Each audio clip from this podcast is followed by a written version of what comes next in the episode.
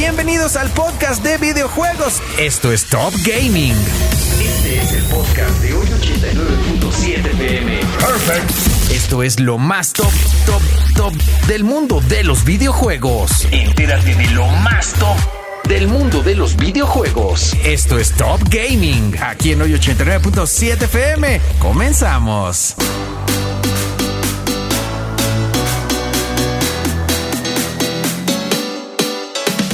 Muy bien, pues ya estamos de vuelta aquí en el 89.7 FM para platicar de lo más top del mundo de los videojuegos. Y para ello ya está acá mi querido George Covarrubias de Gixila. ¿Cómo andamos, George? Todo bien, Dieguito, de lujo, aquí listo para hablar de gaming, como siempre, hablando chido, bonito, suavecito, rico. Suave.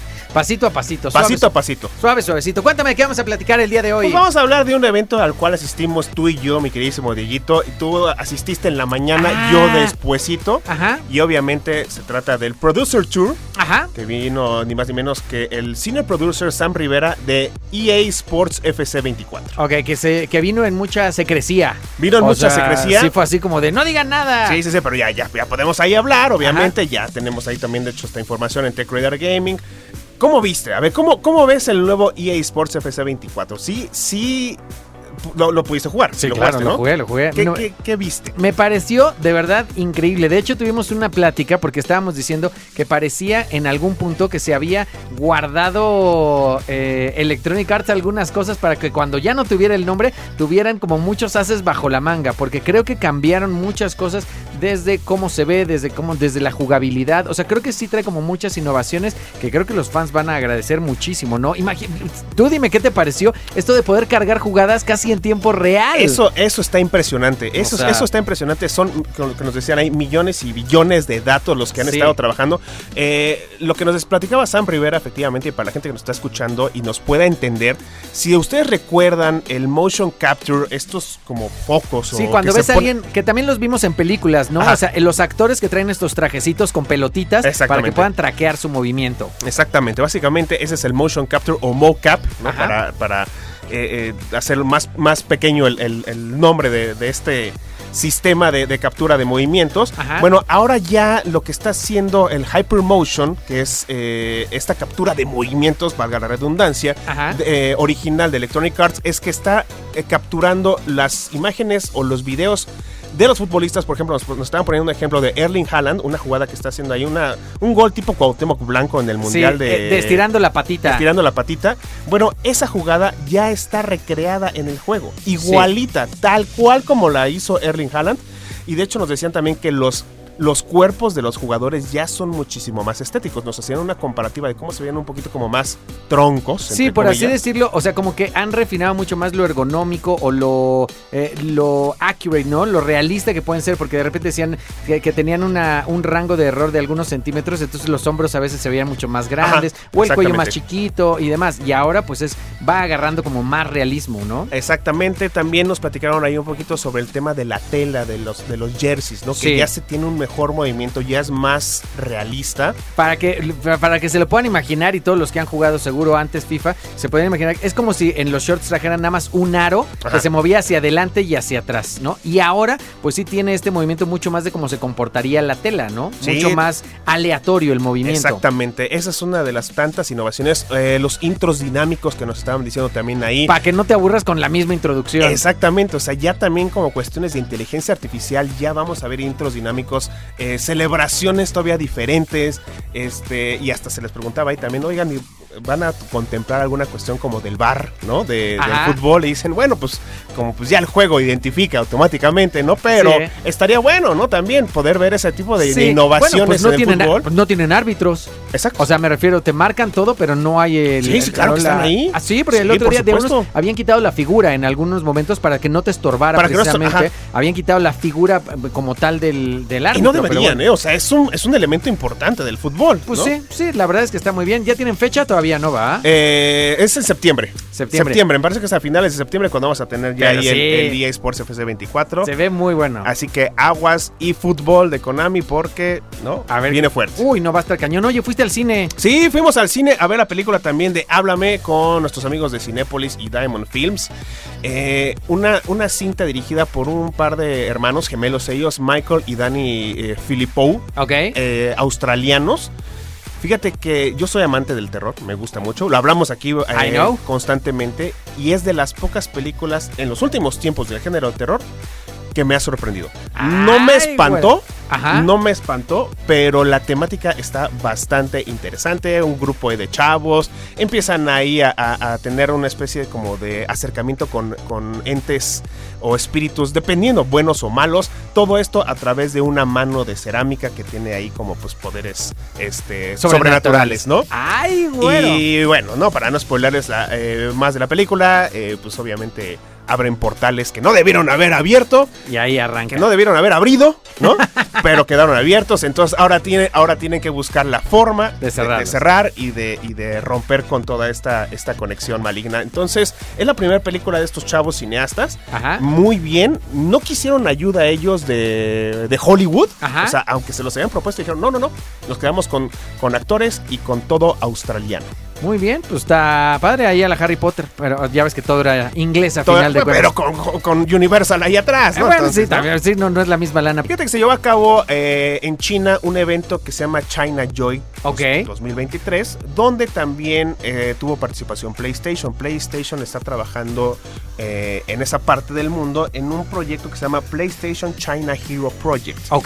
que está apoyando a, eh, pues no precisamente estudios indie como tal, pero que tienen muy buena capacidad también para, para el buen desarrollo de videojuegos. En este caso es un estudio, es un estudio que se llama Ulticero. Ok. Bueno, estos compadres eh, presentaron apenas eh, la semana pasada unos, este, un trailer, un trailer gameplay de 22 minutos de su próximo juego que se llama Lost Souls Aside, que es un ARPG, que es un ARPG Action Role Playing Game. Ok. Es muy al estilo ya de cómo se juegan hoy en día los Final Fantasies. Ya Ajá. los Final Fantasies dejaron de ser los, los clásicos JRPG o RPG como tal, Ajá. que eran por turnos, ¿no? Sí. Esto ya es acción total, pero obviamente pues conforme vas generando o vas ganando experiencia, pues vas subiendo de, de poder y de, de habilidades tu personaje, ¿no? Claro.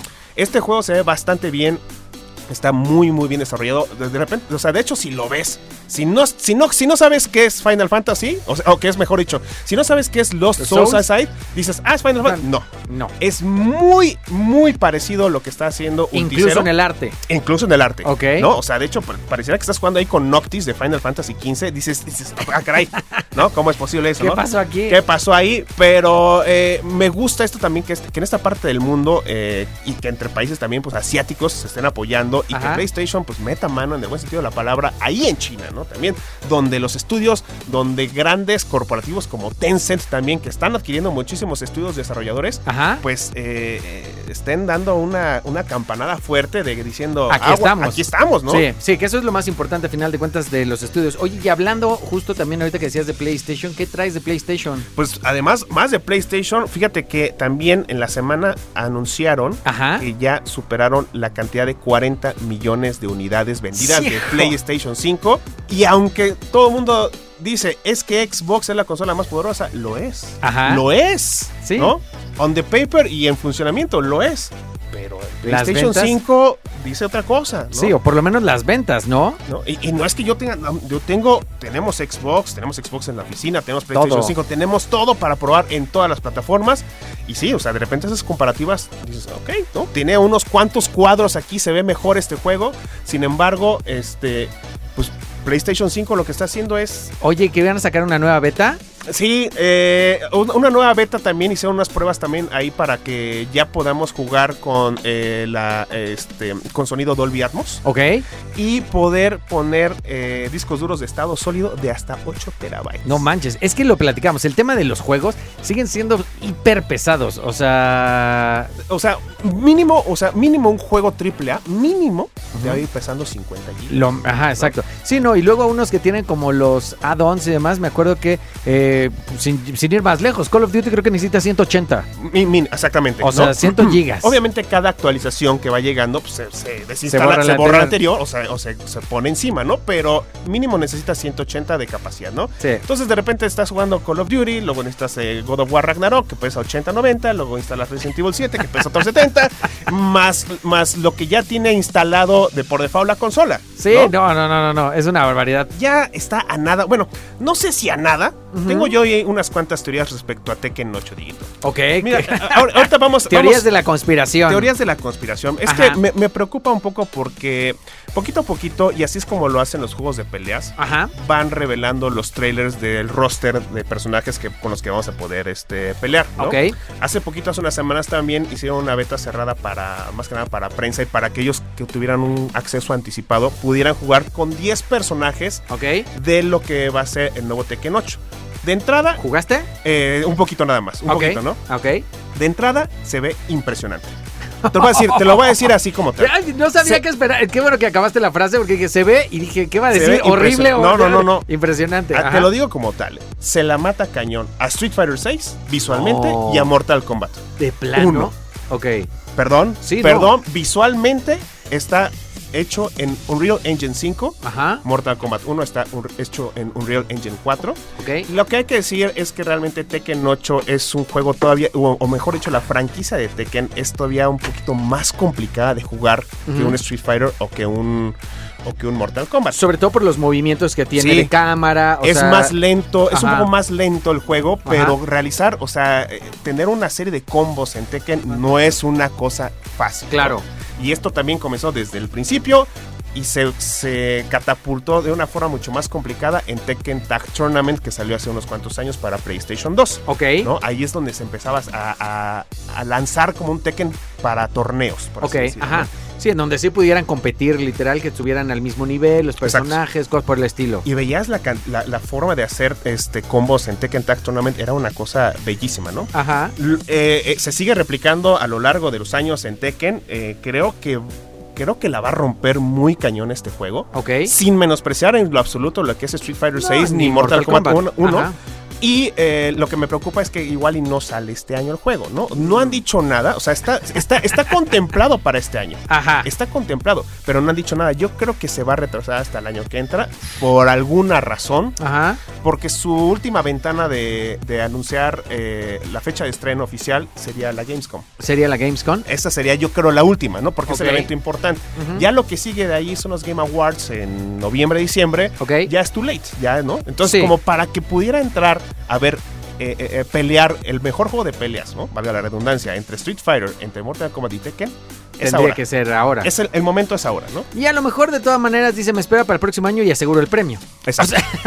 Exacto, sí, Porque básicamente. también. Básicamente, ¿no? Ok. También. Eh, digo, no tiene una fecha de estreno como tal. Recordemos que Mortal Kombat 1, su fecha de estreno es el Ya es 14. este- Ya es el mes que entra, es Sí. 14 de septiembre, ya está más que listo.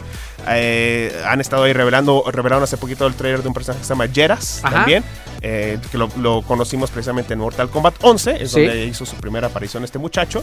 Es ahí como un, un aliado de, de el dios, que ahora es dios, este Liu Kang. ¿no? Ajá. Entonces, se viene fuerte la pelea entre los trancazos entre juegos de pelea. Entre juegos de pelea, pues habrá que ver. De entrada, entonces, por lo pronto, Mortal Kombat sí lo tenemos este año, 14 de septiembre. Este de Tekken no sabemos todavía No para sabemos cuándo. todavía. Y como dices, es probable una de esas que se vaya hasta el siguiente año para que vayan ahí eh, sacando su sillita y que esperen sentaditos. Sí, porque la verdad que sí, se los digo como tal, espérenlo porque sí se ve bastante chido. Qué chido. Todo de lujo, Diguito, justamente lo que estás comentando ahorita. Creo que estaría bastante chido que la gente nos, nos comente en este momento, eh, nos diga cuáles son sus juegos o consolas favoritas, porque dije, hoy hablemos un poquito de, de cuál fue o cuál es Ajá. la mejor consola portátil, ¿no? Hay mucha información de videojuegos siempre también, ¿no? Es que este año lo hemos dicho, salieron muchas, ¿no? Sí. O sea, este año fue también, o por lo menos estos últimos meses, ah, como hemos visto. Y, y yo, yo creo que esas las podríamos catalogar más como PCs portátiles, ¿no? Bueno, o sí. sea, digo, la- lo que es Steam Deck y, y, el Ally de, de Asus. de Asus. de Republic of Gamers dices son, son unas PCs portátiles Sí. porque puedes ingresar ahí a Windows, puedes trabajar ahí también. ¿No? Y además, pues las- la- el tema que tienen ahí esas dos consolillas, pues es el- la, la batería, la duración de la batería, Claro. ¿no? O el sobrecalentamiento de las Que mismas. podríamos, y podríamos dejar un poco afuera el de PlayStation, porque ese es más también casi para jugar a distancia, ¿no? O sea, no Ajá. es tanto como la tuya portátil para meterle juegos ahí, o sea, como que juega más en línea, ¿no? Lo que te puedas jugar ahí en la nube guardado, lo que ya es- Exactamente. o sea, es más como un espejito, pero bueno, ajá. Exactamente. Entonces, bueno, también yo, te, yo quería traer este tema de cuál ha sido o cuál, cuál es la, su consola. No de la mejor consola portátil de la historia, sino cuál es tu, a ver, tu favorita, digo. ¿Cuál, ¿Cuál ha sido así desde chavo hasta la fecha? Yo, fíjate, es que voy a tener dos. Una, la más consentida, porque fue cuando yo estaba muy chavito y fue con la que me tocó jugar muchísimo tiempo. Traía mi portafolio, mis cartuchos, mi Game Boy. O sea, por Uy, supuesto no, que mi. Game Boy, una chulada. Sin embargo, te voy a decir, mi favorita de resolución, de cómo funcionaba, este, de lo portátil que era y cómo podías comprarles, el PSP. Siempre. O sea, mi PSP fue también, y te digo, me duró menos años. Eh, Lo tengo guardado. Está impecable. O sea, tengo- funciona. No, no, funciona maravillosamente. O sea, es increíble. De hecho, ahí los cartuchos se me hacían, los juegos, los UMDs, se me hacían un poquito caros. No era lo que ahí más me, me mataba. Los Que en, Game. Boy, que, que en Game Boy no era tan caro. Pero me acuerdo que fue una consola que me encantó jugar. El, el- ya que tuviera el joystick, este, el diseño per se de la consola me encanta. Sí, la verdad que yo, yo honestamente no recuerdo cuánto le costó a mi papá, a mi papá el Game Ah, Boy. pero- yo honestamente no recuerdo. No recuerdo Dije, cuál no, es la pues que ya me estás gusta, muy ¿no? bien, sí. No, el game, ¿cuánto le costó a mi papá el Game Boy? Porque bueno, yo estaba muy chavo, iba por ahí de segundo de primaria, imagínate nada más, Sí, pero no. sí recuerdo que nos, nos, nos compró a mi hermano y a mí con el Tetris, con el un juego de los Locos Adams también que estaba ahí Que para sí Game Boy. cierto. Que Unos- todavía era muy de pixelitos, ¿no? Sí, todo, todo, ¿no? El de Super Mario Island. O sea, Sí. la, la gran desventaja ahí, entre comillas, del Game Boy, pues eran las cuatro baterías doble que tienes que ponerle, que se las Oye. fumaba en... Oye, dime esto, hoy en día, yo no me acuerdo, hoy en día las baterías son más caras que hace años, o sea, ¿han subido de costo? Yo digo, sí, Yo claro. digo que sí, o sea, mi sentimiento es que son las pilas hoy en día son más caras que nunca. Cuatro Es baterías de, los dos, los, porque las dos marcas tienen conejitos en su, Sí. en su ¿no? Pero cuestan como 80, 90 pesos. Es que el otro- 110, el otro día fui pero a la comprar- duración también, ¿no? no sé si hayan crecido también de duración. El otro día fui a comprar unas para mi boiler, ¿no? Porque y compré una de las de las más gordotas. Ajá. No manches, te, te juro que creo que me costaron 190 pesos o una... Dije, ¿qué? O sea, 100 pesos cada pila, o sea, ¿qué onda? Pero bueno, sí, las baterías del Game Boy eran... Era, era todo un tema ahí que Era realmente. ¿no? Eh, eh, y luego también, bueno, el PSP, yo también concuerdo mucho contigo. Creo que el PSP fue, bueno, para aquellos que lo tenemos, es una consola que hay que atesorar demasiado, ¿no? Sobre todo por el tema de que llegaron juegos exclusivos. Sí, por o sea, ejemplo. para que lleguen juegos exclusivos a una consola, bueno, porque por ejemplo, pues, Tetris también había salido para Nintendo y demás.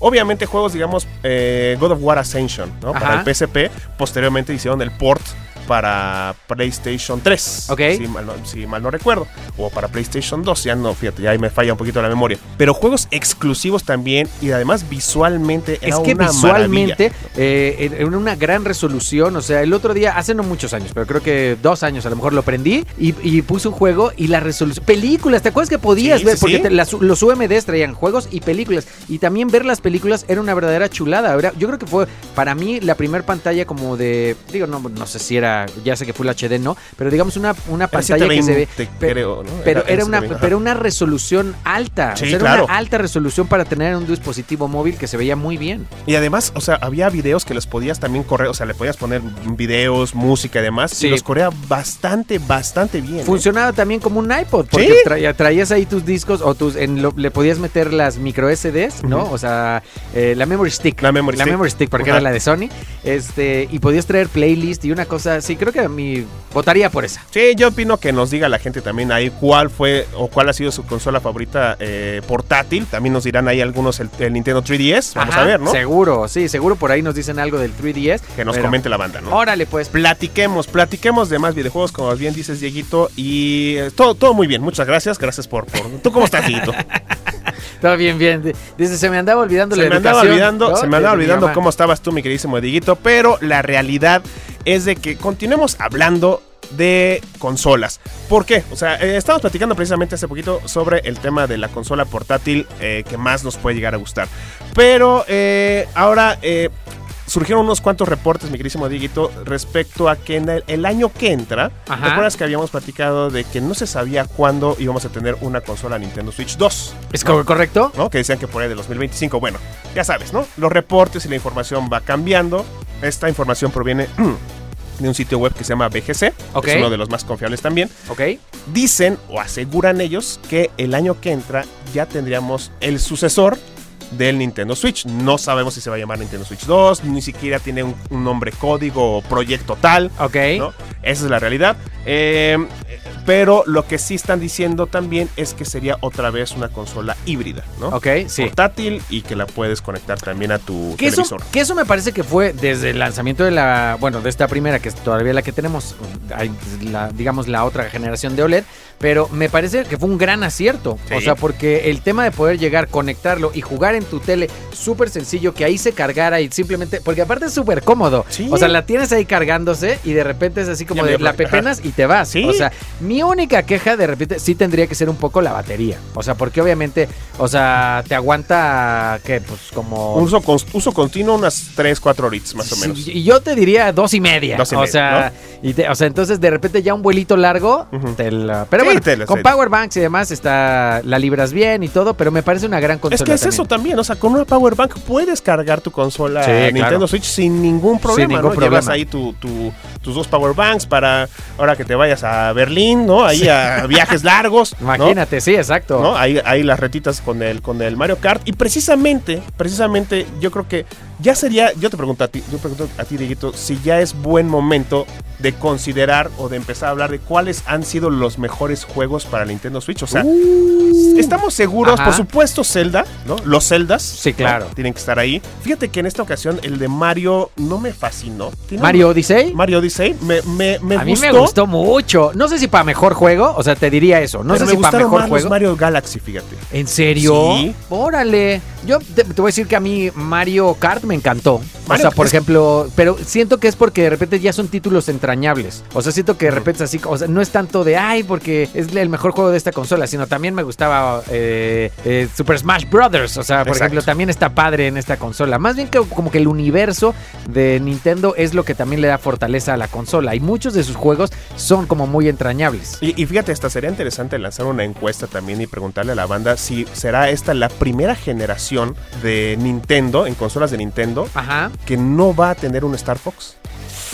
Está No feo, manches. se oye feo, ¿no? Muy feo. Se oye muy feo, porque el- en, la, en la Wii U tuvimos eh, eh, Star Fox X, me parece. eh, no me acuerdo cómo se llama. Pero, eh, una vez más, Star Fox no tiene secuelas. Ajá. La única secuela que existe de Star Fox salió para el mini Super Nintendo. Ajá. Que es una. eh, bueno, también, también F-Zero. También F-Zero es otro juego que también está olvidadísimo por Nintendo. Eso ya lo sabemos. Entonces, pero bueno, para Wii U no salió tampoco F- este F-Zero, me parece. ¿no? Ok. Sería, en el caso de, de Star Fox, sería saber si sería esta la primera generación de, ¿De consolas? consolas En las que donde no no, tenemos a un histórico como, como Fox McCloud. Oye, yo sí me siento ofendido. Ya sé, sí, hay muchas cosas de todas formas que se extrañan, pero bueno, pues ahí la banda que nos diga cuáles han sido los juegos de, de Nintendo Switch que más les han gustado. Recuerden que ahí está el hashtag de Oye Geek, pero te digo, yo, a mí te digo, eh, Mario Odyssey sí se me hizo un Mario Es diferente. bueno, sí, sí, y sí. me gustó mucho. Sí, Aventar el es sombrerito. como neoyorquino el asunto y toda la onda, ¿no? Me gustó bastante, Sí, los, lo- los diferentes mundos. Lo terminé Pero sí- también. Y además vienen más juegos. O sea, viene el de Peach. Viene el de este, Super Mario Bros. No recuerdo otro, otro, otro Super Mario Bros. también que anunciaron hace poquito. Ajá. Eh, bastante, bastante bien se ve eso. Entonces, vamos a ver qué ocurre el año que entra con Nintendo. Vamos a ver qué pasa. Y bueno, si nos quieren contar ahí más cosas, les digo, ya saben el hashtag Oye Geek. Todo bien, Dieguito, todo bien. Ya sabes, de repente te vas enterando de noticias ahí en el mundo de los, de los videojuegos y de las películas también. Sí. Ya sabes que vienen los estrenos y de repente, ¿sabes cuáles? Retrasado otra vez la película, ¿no? Estuvimos, fíjate que el, no nos, yo creo que los estudios no nos tenían tan acostumbrados a los retrasos hasta la pandemia. Y luego ya se les quedó como de costumbre. O sea, como que de repente ya fue así, ah, no, pues sí se puede retrasar, total, no pasa nada. Y ahora nos retrasan todo. Exactamente, es como lo que te había dicho hace poquito también, ¿no? Que había una, un tweet o una cuenta de Twitter o una cuenta de X, ¿no? Ajá, ah, sí, claro. Una cuenta de X también que recopilaba también los comunicados de prensa que lanzaban los estudios Ah, cierto, desarrolladores cierto, pidiendo disculpas del retraso de los videojuegos. ¿no? Así mero, andan de todas maneras con puros retrasos y cuéntanos ahora, ¿qué se va a retrasar? Son, son días realmente lo que se retrasa, pero, o sea, no son meses, son, al- son unos cuantos días. Y la película de Gran Turismo también, la live action que estamos ahí por ver con eh, el buen Orlando Bloom, Ajá. eh, se va a estrenar mundialmente hasta el 25 de agosto. Me parece que tenía fecha de estreno por ahí del 13.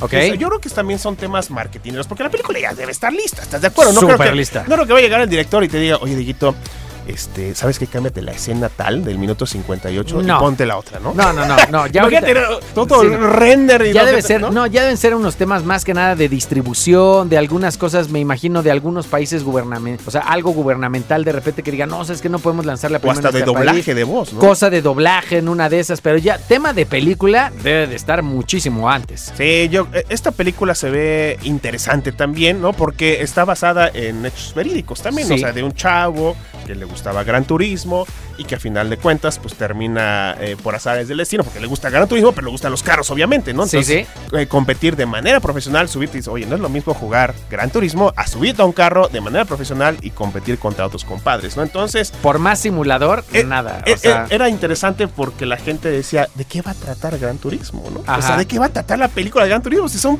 carreras, ¿no? Sí, O sea, como Need for Speed en su momento, ¿no? que le metieron historia. Mala la peli, ¿eh? de Need for Mala la Speed. peli también. Ahí ya salía el buen este, Jesse Pinkman. Jesse Pinkman. Y, y Rami Malek también salía ahí, me parece. Ah, ¿eh? sí, no me acuerdo. Rami Malek, Según yo, es uno que está trabajando en una oficina y empieza a renuncia y se empieza a quitar la ropa. Creo que es él, ¿eh? Rami Malek. Sale Michael Keaton. O sea, dices, oye. Sí, no, el cast estuvo bien ¿No? de todas maneras, pero pues es Dominic que hay. Cooper también sale ahí, que es el maloso. O sea, tenía un buen reparto. Yo cuando la vi la película dije, "Mm, no quiero que no me guste. Bueno, ¿Por qué tiene buen reparto? Sí, no quiero que no me No guste. quiero que no me guste. Al final de cuentas ahí la terminé comprando Blu-ray porque pues dije, eh, ¿no? Ah, Need for Speed de todas maneras. Need for Speed, ¿no? Entonces, bueno, hasta el 25 de agosto tendremos la película de Gran Turismo. Ajá. Según esto es estreno mundial.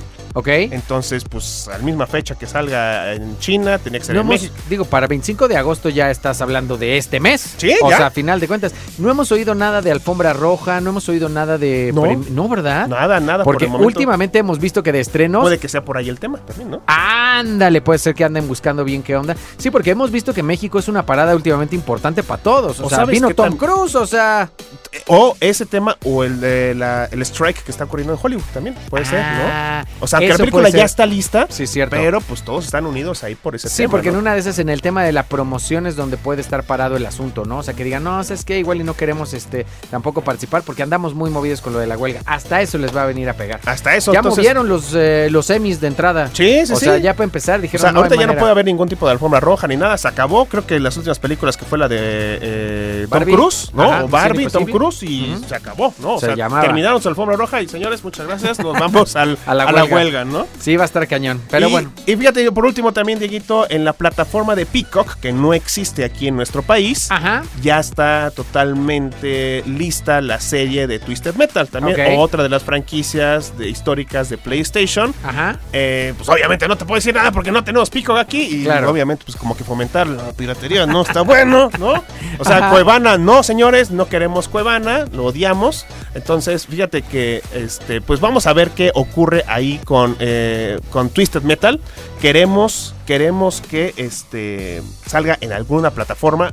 Ojalá salga, ojalá alguien compre los derechos. ¿no? Ojalá que alguien compre los derechos. Bueno, pues si se quieren enterar de esto y más, Ahí en Gixila.tech, Dieguito, ya tenemos toda la información, ya lo saben, síganos. no se despeguen. Este soy 89.7 FM. Lo más top.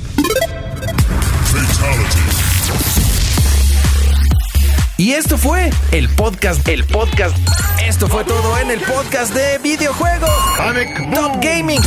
Aquí en el 89.7 FM nos oímos en la siguiente. Fatality.